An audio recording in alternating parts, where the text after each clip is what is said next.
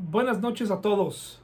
Me da gusto saludarlos eh, en este mensaje de miércoles por la noche. Espero que estén teniendo una semana dentro de lo que cabe agradable, tranquila, confiando en Dios. Espero que sus hijos estén portando bien, estén tranquilos. Esto apenas empieza, tenemos que tener eh, paz, esperanza y y confiar en, nuestro Dios, ¿verdad? Este es el momento de poner en práctica lo que aprendemos cada domingo. Este es el momento, es el momento de confiar en Él. Les invito ahí en familia a hacer una oración, a platicar después del mensaje acerca de este tema. Les invito a eh, compartir sus temores en familia. Eh, descansar en Dios eh, y sobre todo eh, platicar entre ustedes, eh, conversar, aprovechar el tiempo y esperar el, el, poder de Dios en nuestra vida, ¿verdad? Queremos ver su poder en esta, en esta situación. Bueno, sin más preámbulo, vamos a comenzar esta noche.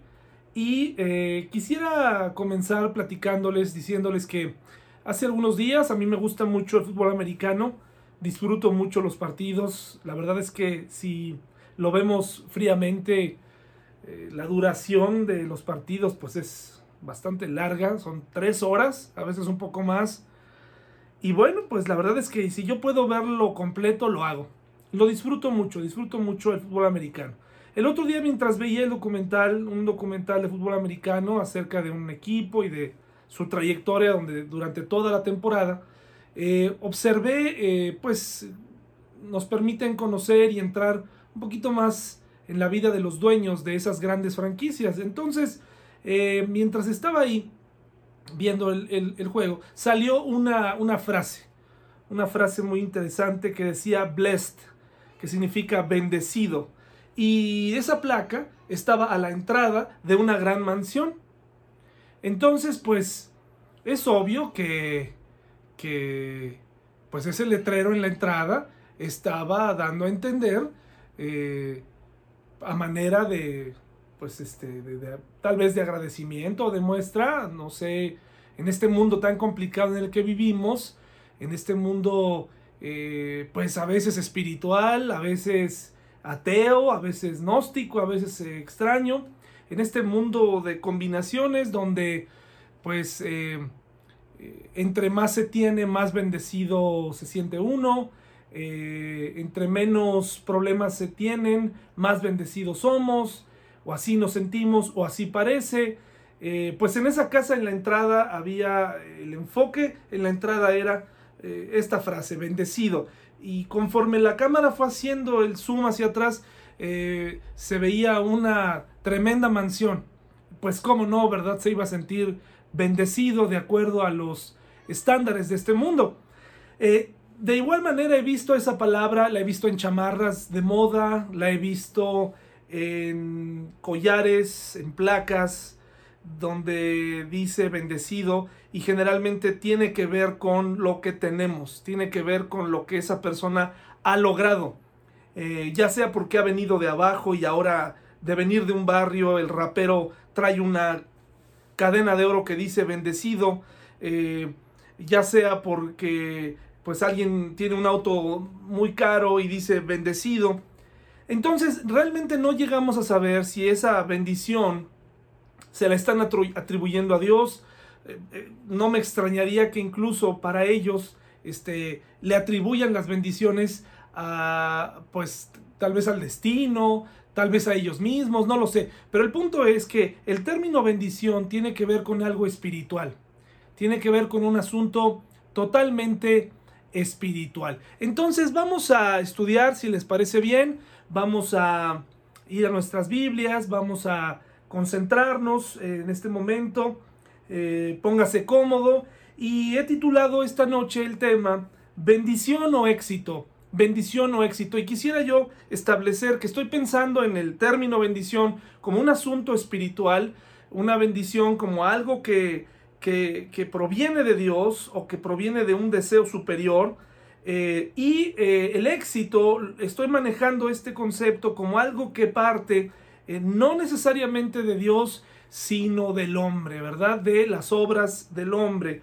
Por supuesto, indirectamente, los que creemos en Dios sabemos que cuando hablamos de éxito, sabemos que todo eso también proviene directo o indirectamente de Dios, que es el que lo permite. Y si hay alguien que ha tenido éxito en algún momento de su vida, eh, lo reconozca o no, para nosotros los que creemos en Dios, sabemos que ese, esos dones, esa inteligencia, esa creatividad provino de Dios. Ya que se le dé gloria o no a Dios es otra cosa. Pero bueno, bendición o éxito. ¿Quién está detrás de estos dos conceptos? Eh, entonces, retomando un poco, eh, no sé si le ha pasado que a veces usted eh, va en la calle con su familia y de pronto encuentras a una familia que está en un semáforo, en una esquina, tal vez están malabareando algunas pelotas, tal vez están eh, pues pidiendo dinero, tal vez están vendiendo algo, pero obviamente vemos que están pasando por una situación complicada. Nosotros volteamos con nuestra esposa, con nuestra hija y le decimos, este, nuestros hijos, le decimos, mira qué bendecidos somos, porque eh, esta familia no tiene lo que nosotros tenemos.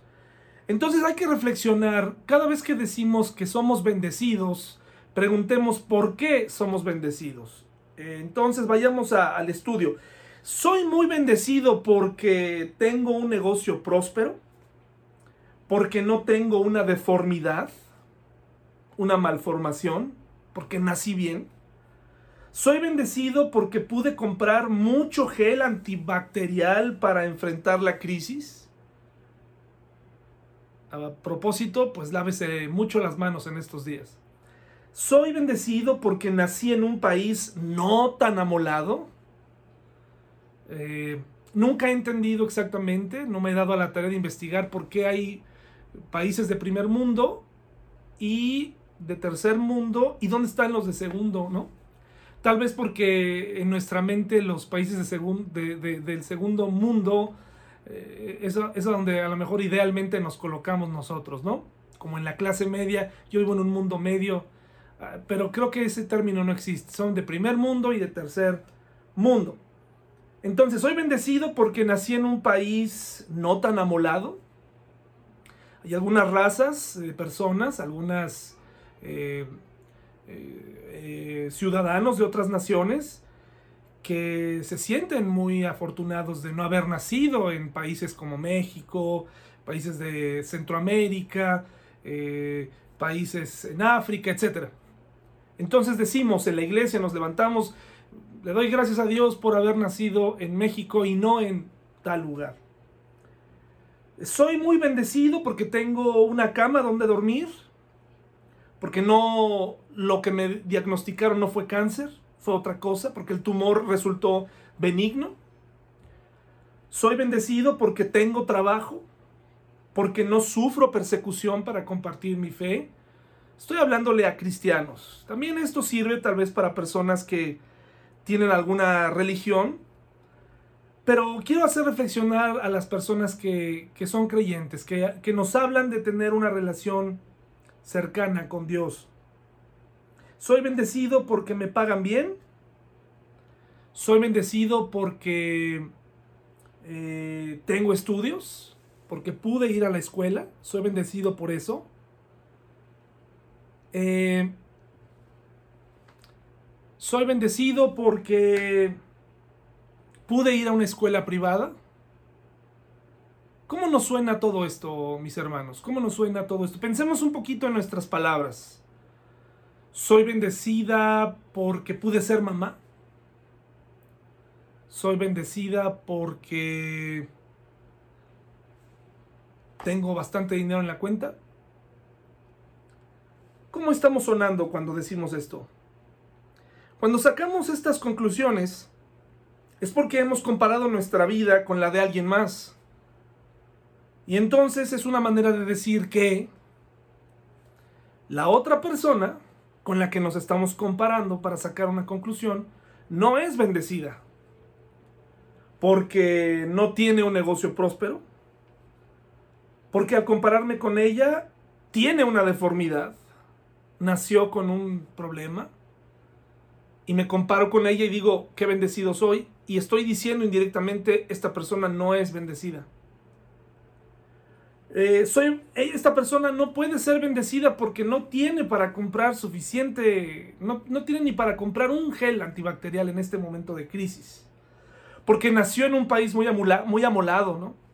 Donde no hay agua limpia, decimos, donde no hay McDonald's, donde no hay este, lugares y cines, ¿no?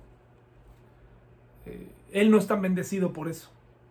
No es bendecido porque no tiene una cama donde dormir. No es bendecido porque tiene cáncer, le diagnosticaron cáncer. Porque no tiene trabajo, porque sufre persecución. Vive en un país donde los persiguen, por eso no es bendecido. Porque no le pagan bien, porque no tiene estudios, le tocó estudiar en una universidad eh, pública o sencillamente nunca estudió. ¿Se da cuenta de lo que estoy tratando de decir? Cuando a veces decimos yo soy muy bendecido por, es porque he hecho una comparación con una persona que, a la cual hemos juzgado por las primeras impresiones que no tuvo o no tiene las mismas oportunidades que nosotros, que no tuvo eh, ciertas cosas. Y esto suena muy eh, similar a lo que hizo precisamente el fariseo. Lucas 18, del versículos versículos 11 y 12. Dice así. Voy a leer desde el 9. A unos que confiaban en sí mismos como justos y menospreciaban a los otros, dijo también esta parábola. Dos hombres subieron al templo a orar, uno era fariseo y el otro publicano. El fariseo puesto en pie oraba consigo mismo de esta manera, Dios, te doy gracias porque no soy como los otros hombres, he sido bendecido por ti, nací fariseo mi padre fue fariseo y yo también. No soy como los demás. Note que a veces nuestras palabras, lo que pensamos, se asemeja mucho a todas esas cosas contra las cuales Jesús luchó. Y luego dice, porque no soy como los otros hombres, y luego dice ladrones, injustos, adúlteros, ni aún como este publicano. En otras palabras estaba diciendo, yo soy he tenido la bendición de haber comprendido la escritura, he tenido la bendición de entenderla, he tenido la bendición de tener pastores, de tener iglesias grandes donde me han formado, he, tenido la bendición que no han tenido estos pobres, es una bendición. Lo que quiero ser muy cuidadoso con lo que estoy diciendo, no, no estoy tratando de negar que no es una bendición tener ciertas cosas, sino más bien comprender cuál es la verdadera bendición y quién está detrás de ella. Y tal vez yo me estoy confundiendo con algunos términos y estoy pareciéndome a este fariseo que está menospreciando a alguien que resultó tener una mucho, mucho mejor actitud cuando ni siquiera dice alzaba sus ojos al cielo. Cosa que no ocurre con otros pastores y con otras iglesias, ¿verdad? En donde tal parece que lo que queremos es gente bien, gente que se vea bien, gente que huela bien, gente que, que no tenga problemas, gente que se vea ordenada, aunque por dentro su corazón esté sucio. Lo que yo quiero es que evalúes de dónde sale, de dónde sacas que lo que tienes realmente es una bendición. Cuando nosotros expresamos esta idea y una persona nos escucha, Tal vez una persona que no ha sido bendecida, que cayó dentro de ese grupo, estamos declarando que Dios espolvoreó el bienestar sobre algunos, que arrojó un poco de azar en el mundo, algunos los envió a África, a otros los envió a México, a otros los envió a Estados Unidos, a otros, etcétera, etcétera, y entonces Dios eh, repartió en la ruleta de las enfermedades, en la ruleta del destino, giró, arrojó los dados y entonces hay gente a la que le tocó el premio mayor y hay gente que sencillamente tendrá que perder por siempre. ¿Se da cuenta de lo que estoy diciendo?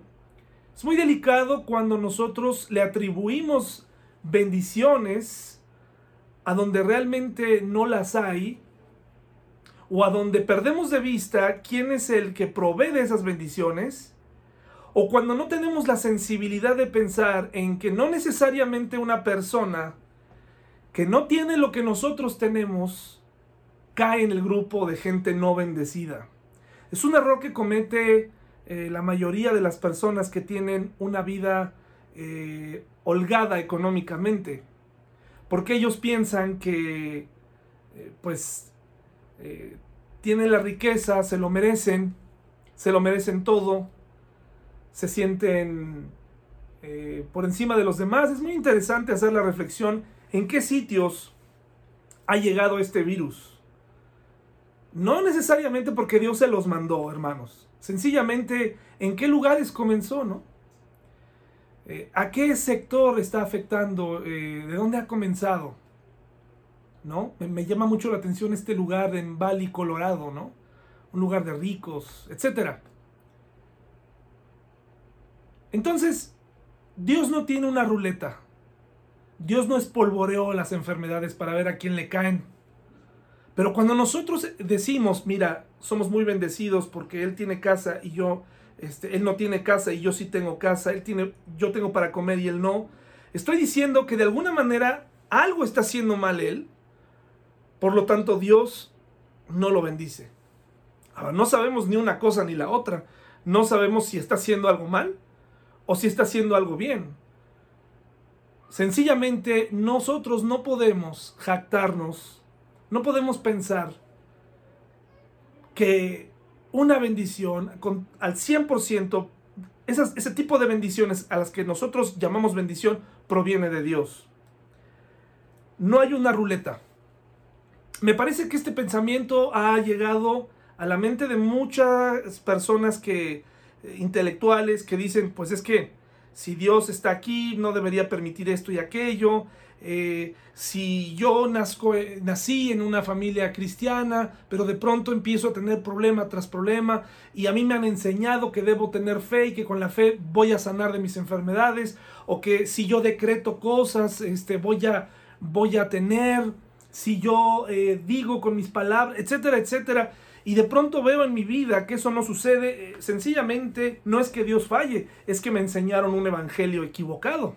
Un evangelio en base a, conveniencia, en base a mentiras, a preceptos falsos, en donde yo estoy viendo a Dios como alguien que si yo me porto bien con Él, que si yo le doy un peso en la ofrenda, Él, me lo va a duplicar como una bolsa de valores, como una, eh, con un cierto interés. Esto no necesariamente es así. Que si yo alabo a Dios con fervor, nunca me va a dar una enfermedad que si yo tengo fe puedo salir y no contagiarme de este nuevo virus ultra contagioso. Me parece que esa es la razón por la que muchos intelectuales, por supuesto que han tenido su propia responsabilidad de incredulidad, han negado la existencia de Dios. Porque no concuerda la idea que, que tenemos muchas veces los cristianos en cómo Dios reparte las bendiciones de una manera inequitativa, una manera injusta. Stephen Hawking dijo, todas las evidencias muestran que en realidad Dios es un gran jugador. Y el universo es un gran casino donde los dados se lanzan y la ruleta gira en todo momento. Eso es lo que él veía, eso es lo que él creía, esa era su concepción de Dios, si es que existía. Si Dios existe, él repartió las cosas así así, y hubo gente a las que les tocó grandes premios y a otras grandes calamidades. Y si usted eh, tiene de tarea investigar la vida de Stephen Hawking, se dará cuenta que fue un ateo, pero no siempre fue ateo. Eh, se dará cuenta que muchos científicos ateos no siempre fueron ateos, comenzaron con una fe, con, incluso muchos de ellos crecieron con una eh, educación cristiana. Sin embargo, al ver cómo no coincidían las palabras con los hechos de su vida diaria. Stephen Hawking al ir perdiendo las, a las personas que amaba y, sobre todo al ir perdiendo su salud, su estuche, su cuerpo empezó a deteriorarse y el gran cerebro que tenía, pues no podía, él no pudo controlar. Al, al, final de sus días él tuvo que estar en una silla automatizada, ni siquiera podía hablar, lo hacía una computadora.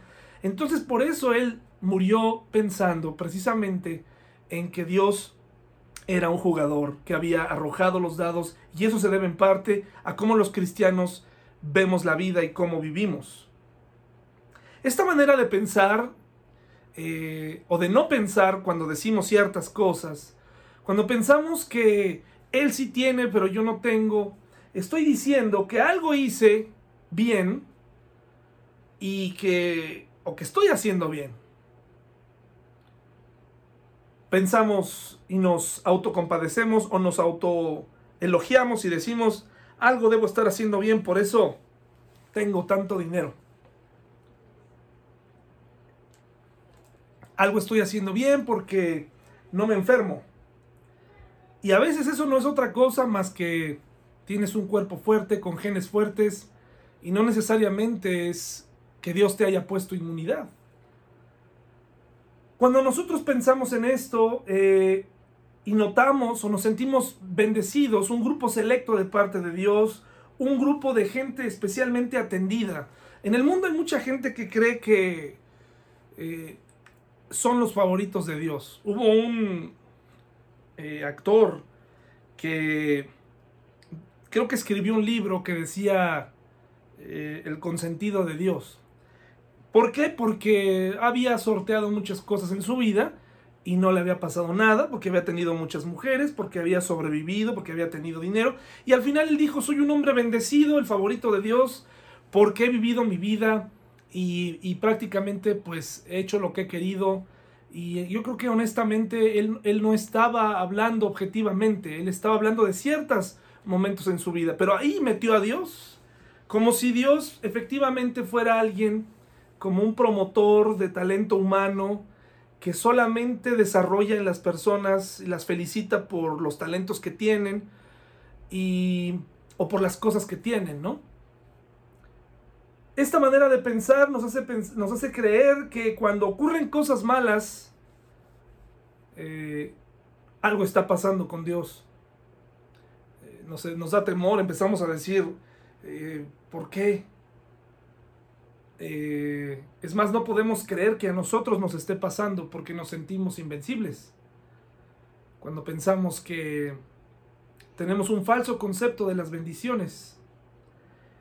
Incluso pensamos que toda prosperidad, mucha gente que tiene dinero, eh, sinceramente cree que todo eso, sin cuestionarlo, ha sido legítimo, aun cuando él mismo sepa que ha participado en cosas equivocadas y que nunca y que no necesariamente fue íntegro, pero pensamos, ¿no? Nos dejamos engañar, he sido bendecido por Dios. Aunque yo eh, he robado, he mentido, he sido bendecido por Dios. Y entonces, bueno, esta es la parte eh, un poco de que quería hablarles acerca de la bendición, diferenciarla. Y ahora es momento de hablar un poco del éxito. Encontré una definición que dice que el éxito es el concepto que se refiere al efecto o la consecuencia acertada de una acción o de un emprendimiento. Hay gente muy religiosa que emprende un negocio, eh, tiene habilidades, lo logra, eh, y entonces eh, dice que fue bendecida por Dios. No necesariamente. Esa persona fue dotada por Dios por un talento, con un talento, con algo, y, entonces ella misma lo hizo, lo logró, pero puede ser que sea un negocio que a Dios no le agrada. Probablemente lo que esa persona ha logrado en su vida es éxito humano, éxito humano. La diferencia entre la bendición es que, como les decía, la bendición proviene del, del mundo espiritual. Y el éxito lo podemos lograr de manera humana. Hay muchas maneras para llegar al éxito que queramos confundir el éxito con espiritualidad y revolcarlo y meter a Dios? ¿Ustedes creen que los asesinos o algunos narcos no se creen exitosos y aún así sentirse también religiosos y bendecidos? Esa palabra está en la mayoría y en la boca de mucha gente. Se sienten bendecidos. Pero lo que ha sucedido simplemente es que han tenido éxito en lo que han hecho. Un éxito humano un éxito, un éxito que se acaba, un éxito que es efímero, muy subjetivo. Muchas personas nos sentimos exitosas y probablemente a, los ojos de alguien más ni siquiera lo somos.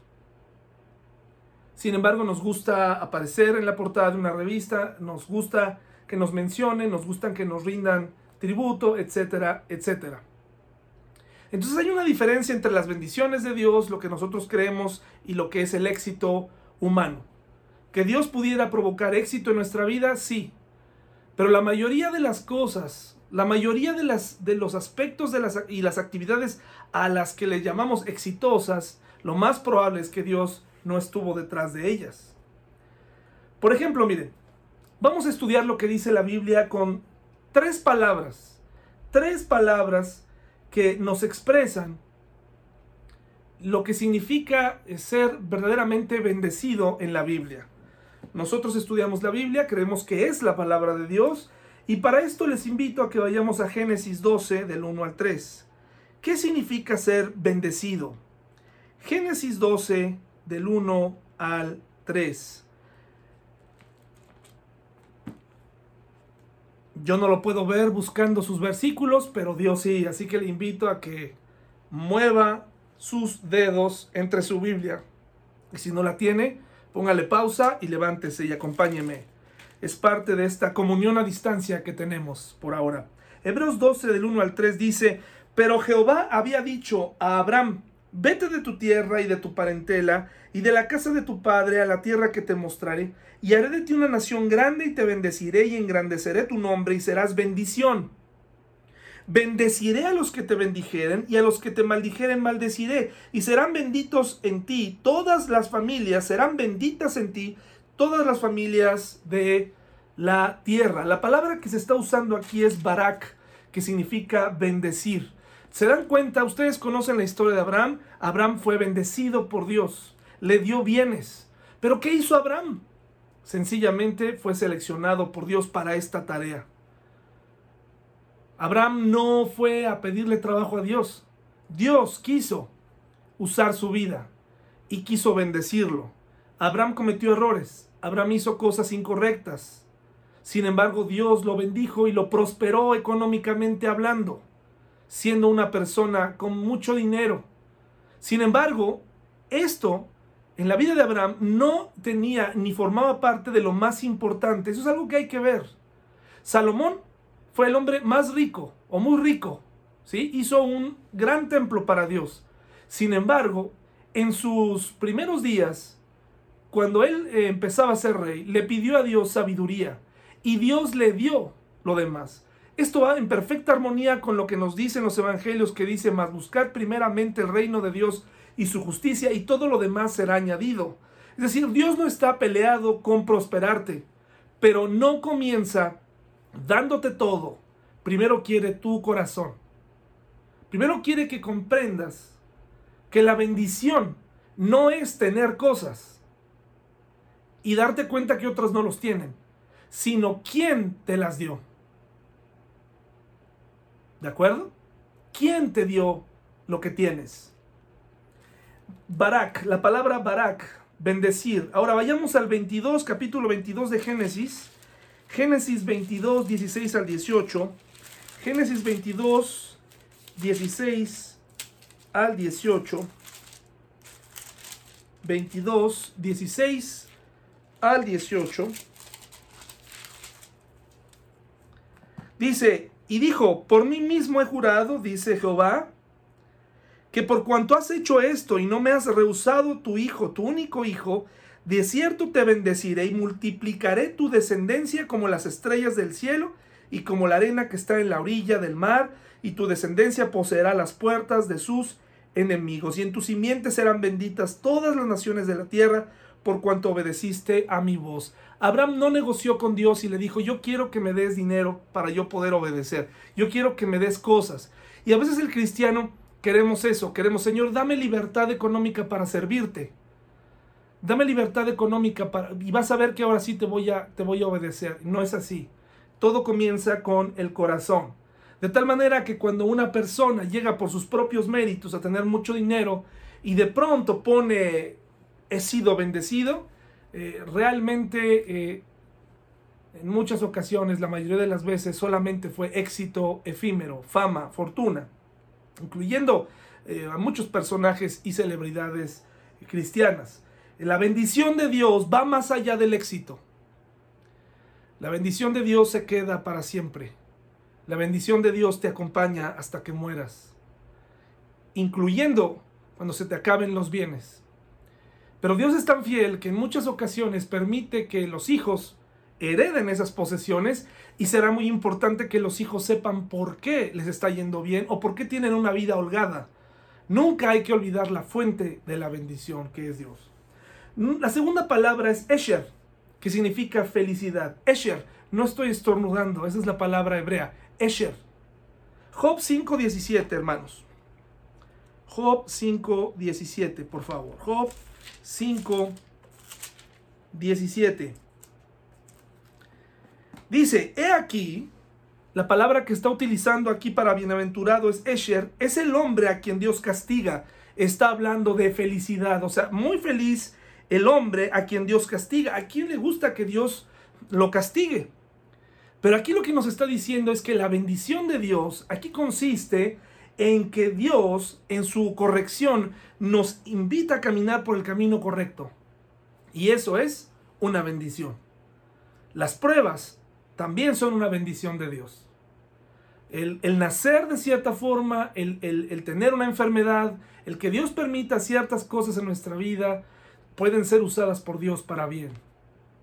La corrección, la prueba que Él permite a nuestra vida, Él, él puede usarla para, para su gloria.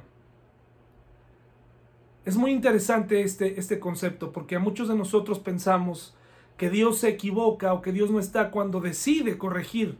Acuérdense lo que la Biblia dice, Dios corrige a sus hijos, Dios los castiga. Ahora, no me estoy refiriendo a que alguien que tiene una enfermedad es porque está siendo castigado, no necesariamente.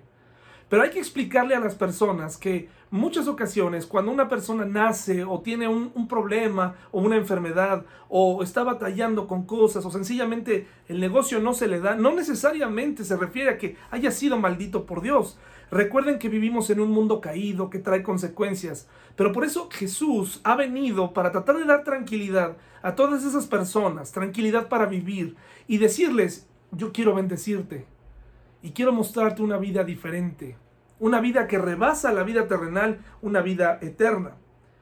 Por eso dice así, dice aquí, He aquí bienaventurado es el hombre a quien Dios castiga, por tanto no menosprecies la corrección del Todopoderoso. Es decir, una persona bendecida también podemos decir es una persona que ha sido corregida por Dios.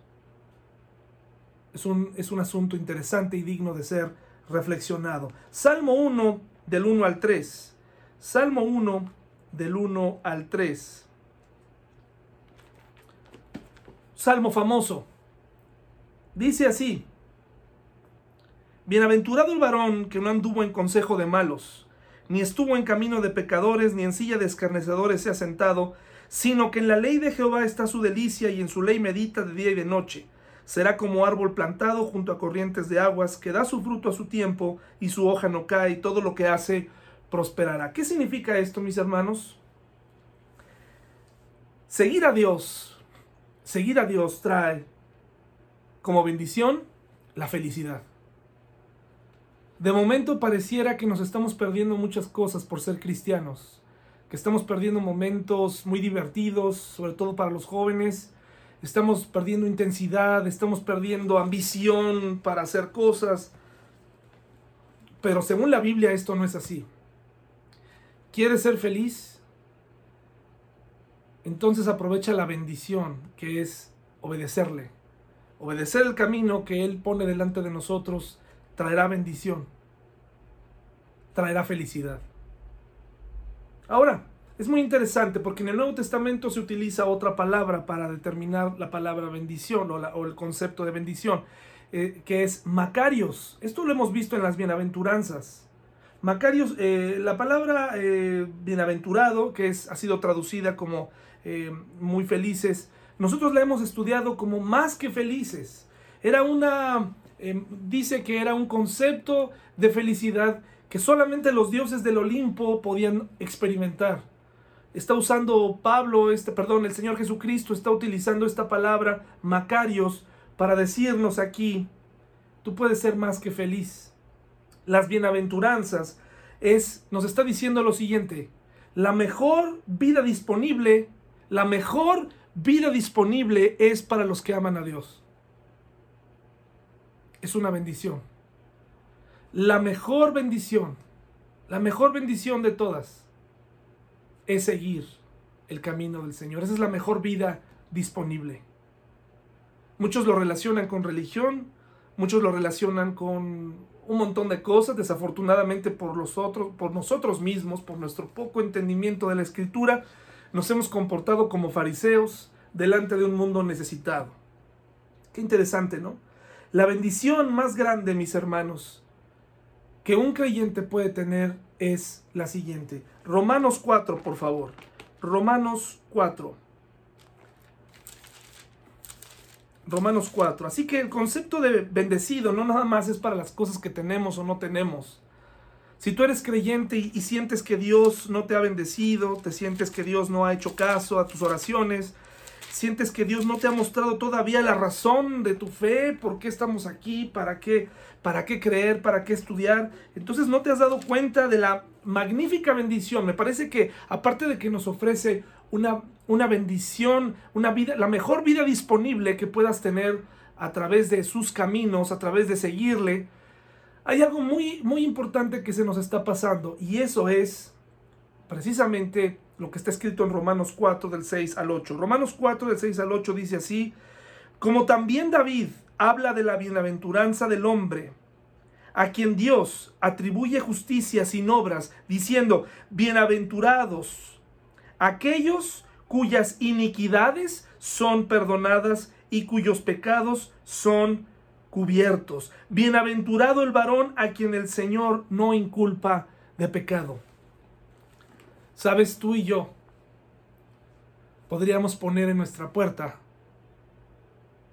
la frase bendecido. Y podrían hacer un documental de nuestra casa, de nuestra vida, de cómo vivimos. La cámara llega a la entrada, dice bendecido, hace el zoom hacia afuera y ve una casa normal. Y la gente que lo ve dice, ¿qué tiene eso de bendición? Yo tengo una casa más grande. Tal vez podríamos tener un carro que trajera una placa que diga bendecido. Y de pronto hace la cámara el zoom hacia atrás y es un carro común y corriente. Y podrá alguien decir, yo tengo un mejor carro que él. Podremos mostrar nuestras credenciales al mundo, mostrar yo no terminé la prepa, no terminé la secundaria, no tuve estudios, lo que sea. Y podríamos traer un colijo que diga bendecido. ¿Y sabes por qué esa palabra puede encajar perfectamente en nosotros? ¿Y por qué tiene sentido? Porque no hay no hay regalo más grande. No hay muestra más imponente del amor de Dios que haber perdonado nuestras iniquidades. De habernos dado la oportunidad de tener, de respirar un espíritu nuevo de vida, haber sido vivificados por Él, que Él nos puso un nuevo sentido para vivir, que muchos cristianos con el tiempo han olvidado. Nos hemos metido en la, en, el, en, en la velocidad de este mundo, en la velocidad del trabajo. Este momento del coronavirus es un momento para hacer una pausa y pensar, ¿en dónde me he centrado en los últimos años de mi vida? ¿A qué le he atribuido la bendición de Dios cuando puedo estar sentado aquí y saber que aún no teniendo nada, puedo ser el hombre más bendecido del mundo por una sencilla razón? Dios perdonó mis pecados en el, por el, gracias a Jesucristo. Y Dios ya no me inculpa de pecado porque Jesús pagó por mis pecados en la cruz. Eso es lo más grande. La palabra bendecido ha sido abaratada. El concepto ha sido abaratado. Cualquiera puede decir en este mundo que ha sido bendecido, pero realmente el concepto bíblico aplica para aquellos cuyos pecados, cuyas iniquidades, cuyos secretos, cuyas fallas han sido perdonadas en Él, en Jesús. Tus pecados ya fueron perdonados. Tus iniquidades fueron borradas. El acta de los decretos que estaba en tu contra ya fue clavada en la cruz de Jesús. Dale gracias a Dios si tienes un lugar donde dormir. Dale gracias a Dios que estás sano. Dale gracias a Dios por eso. Y tú que tal vez estás batallando por empleo, que tal vez estás batallando con alguna dolencia, con alguna enfermedad, tú que tal vez te has sentido abandonado por Dios, aún siendo creyente, yo te quiero recordar que si tú eres un verdadero creyente, no tienes por qué sentirte así. Quiere decir que te falta crecimiento, quiere decir que te hace falta estudiar. No deberías sentirte así porque Dios no vino, Jesús no vino a la tierra a pavimentar las calles y a darle a las personas un montón de razones para, eh, para, eh, para no pagar impuestos o, o no les vino a dar fondos de inversión. Jesús no vino a eso, Jesús vino a asegurar, Jesús vino a decirte que te ama tanto que era capaz de morir en la cruz para asegurarte un destino eterno, una vida eterna que ni nadie puede comprar, ni con todo el dinero del mundo, nada lo puede comprar. Dentro de las cosas que escuché que me parecieron correctas e interesantes en el documental que te platicaba al principio, un entrenador decía que hay tres cosas que el dinero no puede comprar. El amor, la salud y el tiempo. Me pareció muy interesante. En este mundo se te puede acabar el amor, es decir, pudieras perder a tu pareja, pudieras estar solo y tal vez no experimentar el amor de pareja. Pudiera acabarse el tiempo, de hecho a todos se nos va a acabar. Pudiera acabarse tu salud, pero aún así, aún así, para el creyente, la bendición trasciende estos tres elementos. El amor con el que Dios nos ama es superior. está garantizado. ¿Qué tienes que hacer? Si eres creyente, tienes que recordar en este momento lo que significa la palabra bendecido. Puedes estar en tu casa, mirar a tu alrededor. Esta es mi casa de Infonavit. Esta es mi casa con dos cuartos, un baño, menospreciarlo dentro de ti. No importa. Fue un regalo de Dios. Fue un producto de tu esfuerzo. No importa. Lo que importa es saber que tu deuda principal ya fue resuelto en la cruz. Y que tú eres bendito, eres bendecido por Dios. Eres bienaventurado y muy feliz porque Él pagó por tus pecados. hermano, hermano, espero que esto sea suficiente para ti, para animarte, para recordar que los estándares de este mundo, eh, las cosas que dicen, eh, no se ajustan a lo que Dios dice. Hermano, te invito a no vivir un cristianismo capitalista, ¿no?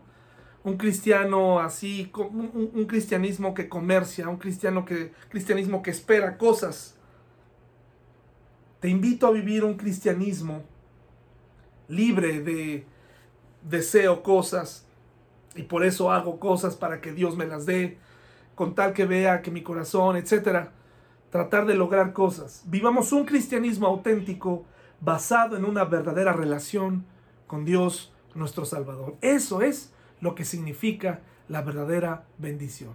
El éxito es efímero. Busquemos las bendiciones de Dios busquemos ser aprobados por Dios. Hermano, que tengas buena noche.